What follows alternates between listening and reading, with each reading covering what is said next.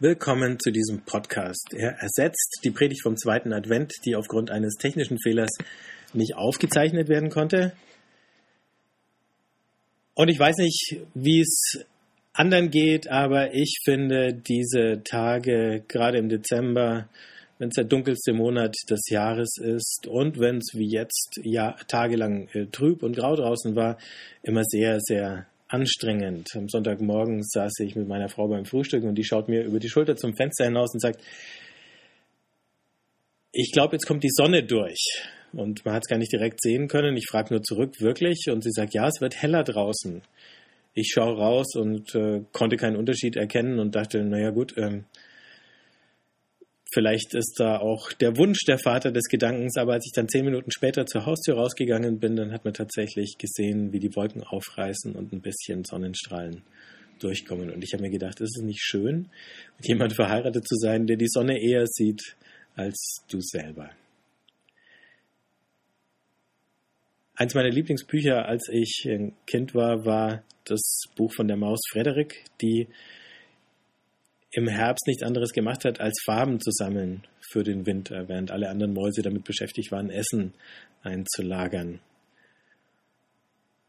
Und als dann der Winter kommt und alles kalt und grau ist, stellen die anderen Mäuse fest, dass Frederik nicht faul gewesen ist, sondern dass es unbedingt nötig ist für sie, um diesen harten Winter zu überleben, dass da jemand da ist, der vom Sommer und den Farben erzählen kann, während draußen alles kalt und grau ist.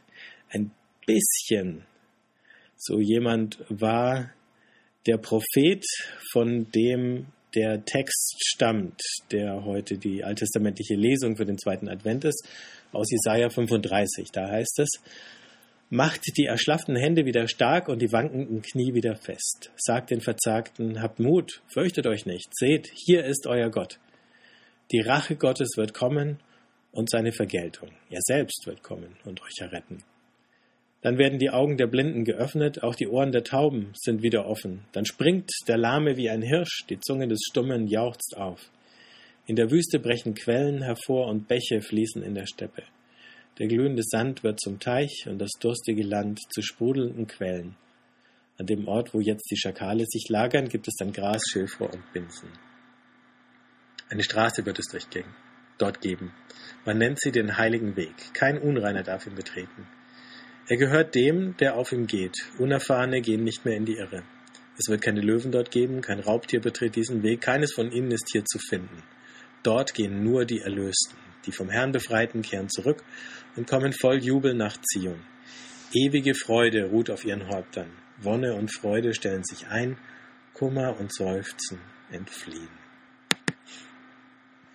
Da haben wir also jemanden, der in einer grauen, kalten, trostlosen Gegenwart es schafft, eine Zukunft zu zeichnen mit Worten. Und er tut es Menschen gegenüber, die müde waren und unsicher. Und ich glaube, in mancher Hinsicht können wir uns mit den Leuten identifizieren. Dieses Jahr 2014 war eins äh, mit unglaublich vielen Gewaltausbrüchen, ähm, auf der Welt, wo Dinge, die sich vielleicht gut entwickelt hatten, plötzlich schwere Rückschläge erlebt haben, viele Hiobsbotschaften, die uns erreicht haben. Es ist also nicht nur eine düstere Jahreszeit. Wir haben diese düstere Nachrichtenlage mit Kriegen, die ja inzwischen eben auch Europa erreicht haben über die Ukraine und von denen man nicht weiß, wie sich die Situationen entwickeln. Und dann ist die Frage, wie wird sich unsere persönliche Situation entwickeln? Ähm, in den vergangenen Generationen ist das Leben immer ein bisschen besser geworden und jetzt sind wir an dem Punkt, wo wir wissen, die nachfolgenden Generationen können nicht damit rechnen, dass es ihnen wirtschaftlich und gesellschaftlich unbedingt besser gehen wird als den vorangegangenen. Wir haben das Ende erreicht von dem ständigen Wachstum und dem stetigen Aufstieg. Und äh, da sind wir bei einer interessanten Sache. Ähm, das ist ähnlich wie bei der Sonnenwende, die bevorsteht. Was für eine Kurve haben wir eigentlich am, im Kopf? Ähm, dreht diese Kurve nach oben oder geht sie weiter nach unten? Und je nachdem, äh, womit ich rechne, also wird alles düsterer und trüber oder kommt die Wende? Äh, je nachdem wechselt meine Grundstimmung. Und da ist es eben wichtig, was für ein Bild habe ich im Kopf. Und deswegen braucht unsere Seele Bilder der Hoffnung, um zu überleben und um nicht aus den Ohnmachtsgefühlen, die viele von uns erleben, dass wir bestimmte Dinge sehen und nichts dagegen tun können oder das Gefühl haben, nichts dagegen tun zu können, dass wir denen nicht einfach hilflos ausgeliefert sind. Ganz interessant ist ja, dass die Botschaft von dem Kommen Gottes auch mit Recht und Rache zu tun hat. Es ist also kein gleichgültiger Gott, von dem der Prophet da redet, der einfach tatenlos zugeschaut hat, wie die Welt ähm, ihren Lauf nimmt, sondern einer, der leidenschaftlich ist und der parteiisch ist, der auf der Seite der Opfer steht. Der also nicht Böses einfach ungehindert äh, zulässt und geschehen lässt. Und wenn wir jetzt selber fragen, wo kommt denn Gott, wo ist er gekommen, wo rechnen wir damit, äh, dass er kommt, dann merken wir, dass all das, was wir auch als Christen sagen können, ähm, vorläufig ist. Das heißt, äh, im Advent befinden wir uns in so einem merkwürdigen Zwischenzustand. Wir schauen einerseits zurück auf das Kommen Gottes, auf seine Menschwerdung in Christus und erinnern uns daran, so wie wir im Abendmahl die Erinnerung feiern und gleichzeitig schauen wir nach vorne auf sein nächstes Kommen und in dieser Zwischenzeit sind wir da und wir warten auf die Wende, aber sie ist noch nicht eingetreten. Es ist vielleicht zu viel da, um zu resignieren, aber zu wenig, um sich zurückzuziehen. Er selbst wird kommen und euch erretten, hieß es in dem Text. Und die Frage ist, was tun wir in der Zwischenzeit? Wie leben wir in dem Moment, an dem Punkt, wo wir uns befinden? In welchem Licht sehen wir unsere Zukunft und welches Licht fällt aus dieser Zukunft auf unsere Gegenwart? In diesem prophetischen Text ist ja von paradiesischen Zuständen die Rede. Wenn plötzlich der Blinde sehen, der Lahme gehen kann, der Taube hört und der Stumme widerspricht. Gericht und Rache, also dass Gott eingreift in den Lauf der Dinge, um sie zurechtzubringen, um vor allen Dingen denen Recht zu verschaffen, die eben unterdrückt worden sind, unter die Räder gekommen sind, die entweder in den Augen der Welt und der Gesellschaft äh, gescheitert sind und äh, verachtet werden oder die, die misshandelt und gequält worden sind, Opfer von Gewalt. Gericht und Rache ist nur die Durchgangsstation und dann kommt das eigentliche Wunder. Und wenn wir die Blinden, die Tauben, die Lahmen, die Stummen betrachten, dann bedeutet das, der Ausblick ist, dass die Beeinträchtigungen des Lebens, und da steht, stehen ja diese Zustände sozusagen stellvertretend für alle denkbaren Beeinträchtigungen des Lebens, dass diese Beeinträchtigungen geheilt werden, aufgehoben werden. Also alles, was Leben nicht nur zerstört, sondern mindert und einschränkt, das fällt weg, wenn Gott kommt. Das ist das eine. Das andere ist, es ist die Rede von Wasser, das in der Wüste fließt, von Seen, die sich bilden, von Fruchtbarkeit rings um sie herum. Und wer schon mal solche Fotos gesehen hat von Wüstengegenden, auf die plötzlich ein Regenschauer gefallen ist und wo sich dann innerhalb von kürzester Zeit, von Stunden und Tagen plötzlich äh, ein Blütenmeer auftut, das seinesgleichen sucht, der hat ja eine Vorstellung davon, wovon der Prophet da spricht und was für Bilder in den Köpfen der Leute, die da so niedergedrückt und ohne Perspektive in ihrem Exil in Babylon gelebt haben, entstanden sein müssen, wenn er solche Bilder gebraucht. Diese Bilder von Fruchtbarkeit bedeuten, nicht nur fallen die Einschränkungen weg, sondern es entsteht auch eine Umgebung, in der sich das Leben entfalten, in der sich es ausbreiten kann, in der sich vervielfältigt, in der die ganzen Möglichkeiten, die da im Boden noch schlummern, plötzlich zu einer Wirklichkeit werden können. Und das erwartet der Prophet natürlich zuerst für Israel, für sein Volk, aber dann für alle Menschen. Das heißt, man sieht schon diesen Gedanken der neuen Schöpfung da durchschimmern, denn wenn alles plötzlich heil und gut ist, dann ist das auch mehr als nur eine Rückkehr zu dem, was wir kennen. Äh, in, mehr als eine Rückkehr zu dem in seiner besten Form. Das geht weit über das hinaus.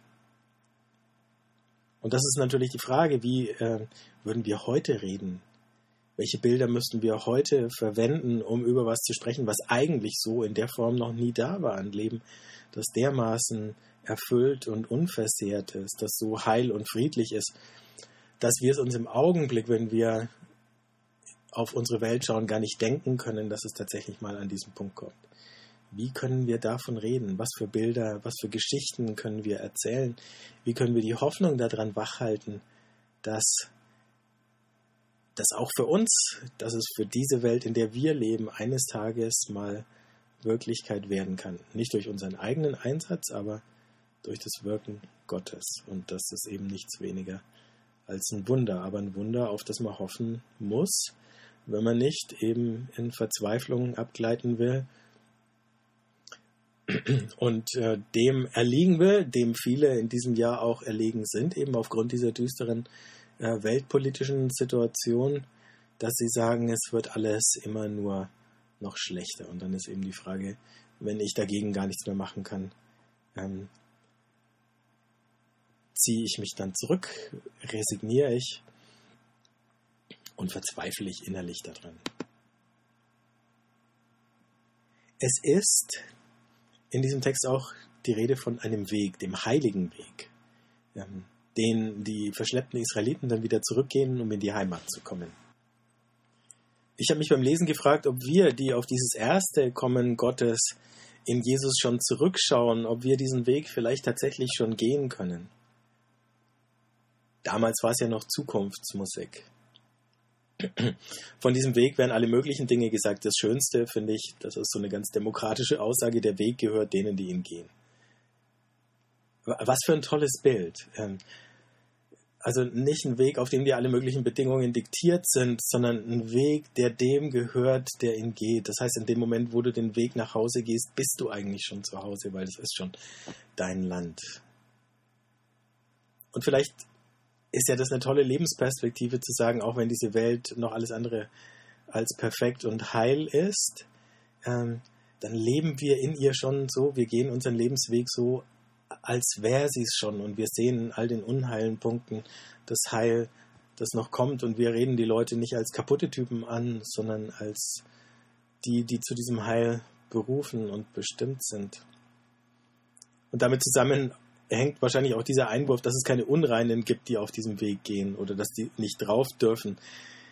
Die laufen auch deswegen da schon nicht, weil natürlich Gott sein Volk dadurch, dass er es ruft und dadurch, dass er die Beziehung, den Bund mit ihm erneuert, dieses Volk heilig gemacht hat und rein gemacht hat. Das heißt, ähm, alle, die, die da gerufen sind, die sind rein in dem Moment, wo sie diesen Weg betreten. Die Unerfahrenen gehen auf diesem Weg nicht mehr verloren. Das bedeutet, wir brauchen auch keine äh, keine Wachdienste, wir brauchen auch keine dogmatischen Wachdienste, wir müssen die Leute nicht ständig zur Ordnung rufen, wir können darauf vertrauen, dass wenn sie diesen Weg gehen, selbst wenn sie ihn unbegleitet gehen, sie unbehelligt an ihr Ziel kommen, weil ihnen auf diesem Weg keine Gefahr droht. Die wilden Tiere, die Löwen, die die Gefahr wären für die Wanderer, die da durch die Steppe oder die Wüste ziehen, die sind nicht auf diesem Weg.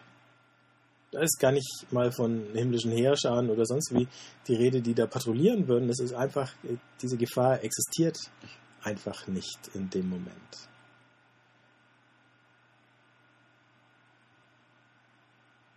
Manche von diesen Aussagen aus Jesaja 35 werden ja, und das ist das Evangelium für den kommenden Sonntag in Matthäus 11, wieder aufgegriffen und zitiert, wenn Jesus dem Johannes, dem Täufer, antwortet, ähm, sagt, äh, was ihr gesehen habt, äh, Blinde sehen, Lahme gehen, den Armen wird das Evangelium verkündigt.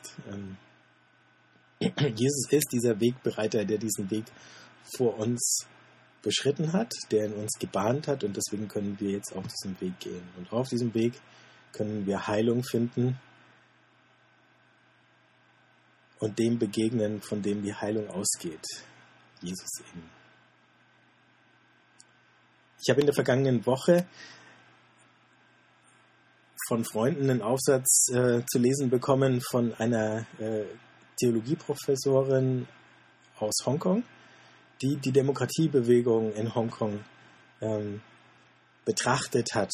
Und äh, sie hat sie nicht nur betrachtet, sondern sie hat dieses Ereignis äh, dieses demokratischen Protests, des friedlichen Protests in Hongkong, das ist ja in unseren Nachrichten weitgehend untergegangen unter all den anderen äh, Meldungen und Katastrophen.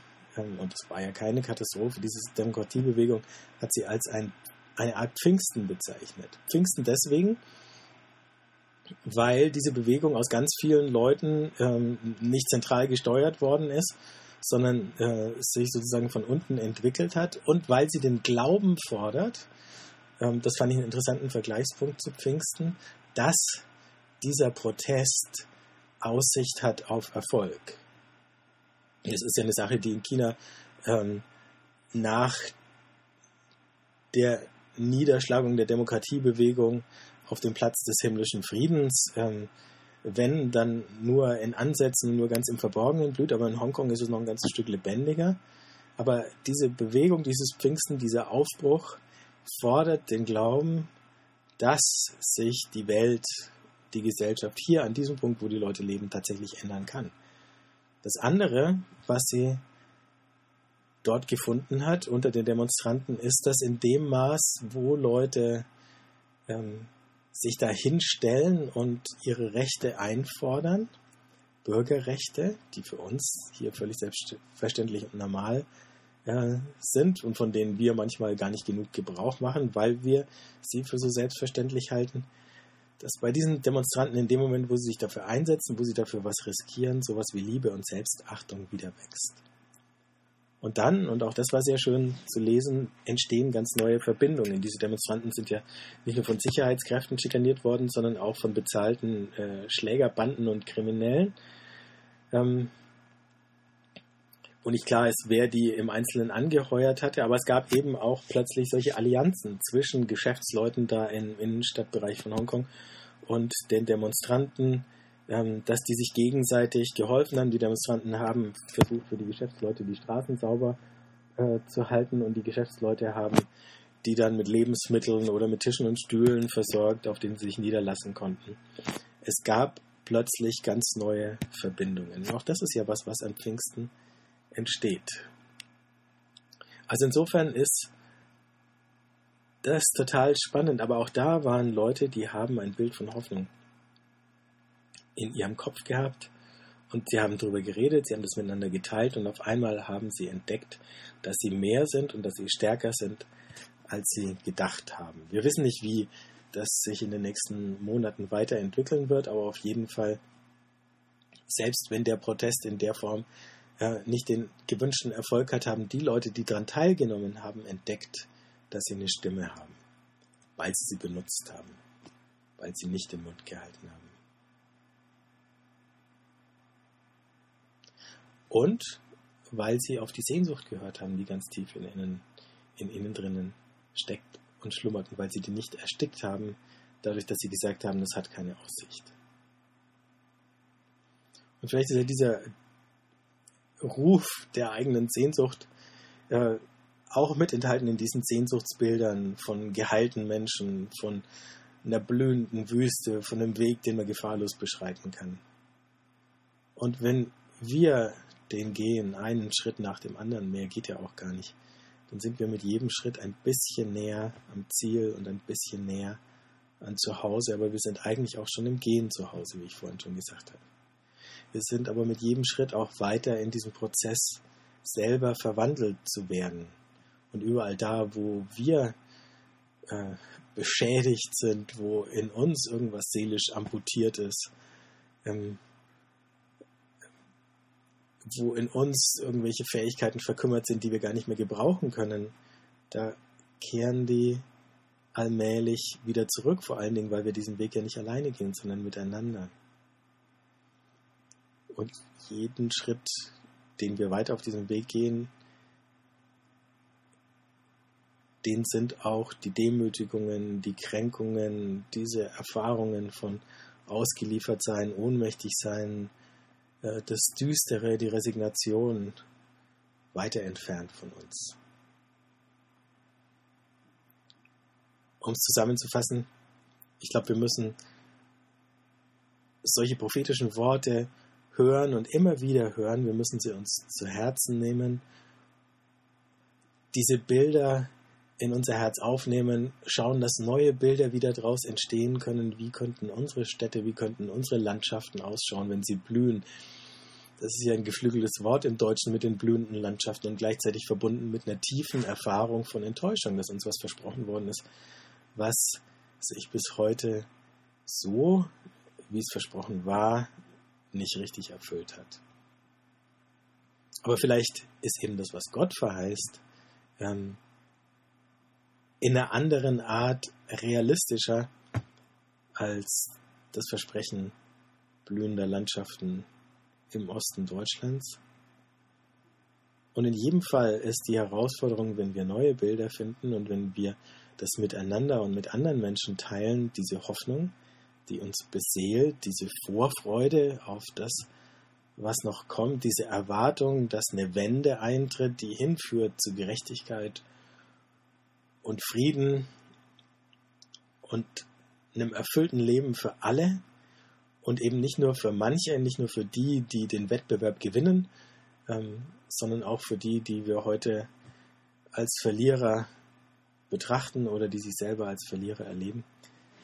Ähm, das bedeutet, selber Propheten zu werden, die solche Lieder, wie sie der Prophet hier singt, singen können, die die Hoffnung in anderen wachhalten können, durch die Bilder und Geschichten, die sie erzählen, selbst wenn momentan alles noch in eine andere Richtung zu laufen scheint. Und da sind wir jetzt wieder mitten in der Jahreszeit, die uns ein schönes Bild dafür abgibt. Es sind jetzt noch ein paar Tage bis zur Wintersonnenwende. Ich habe mich schlau gemacht und festgestellt, dass sich an den Nachmittagen schon gar nichts mehr ändert. Es wird jetzt schon gar nicht mehr eher dunkel die nächsten Tage, bis es dann allmählich ähm, immer später dunkel wird, in 10, 14 Tagen von jetzt abgerechnet. Die Tage werden jetzt nur noch morgens kürzer, das stört mich persönlich jetzt nicht so und ich nehme mal an, viele von euch auch nicht so. Das heißt, die Wende ist schon absehbar. In dem Fall können wir sie berechnen, in allen anderen Ereignissen und der Geschichte der Welt können wir die nicht berechnen, aber wir können darauf vertrauen, dass sie eintritt. Und dazu, das zu glauben, darauf zu hoffen und unser Leben darauf zu setzen und daran auszurichten, dazu sind wir heute eingeladen. Im Moment sind in Deutschland ja wieder viele zornige Menschen auf den Straßen unterwegs. Ab und zu kann man den Zorn verstehen, oft genug kann man nur mit dem Kopf schütteln drüber, aber ich glaube, eine Sache ist vor allen Dingen wichtig. Nicht die zornigen Menschen werden die Welt verändern, sondern die fröhlichen Menschen.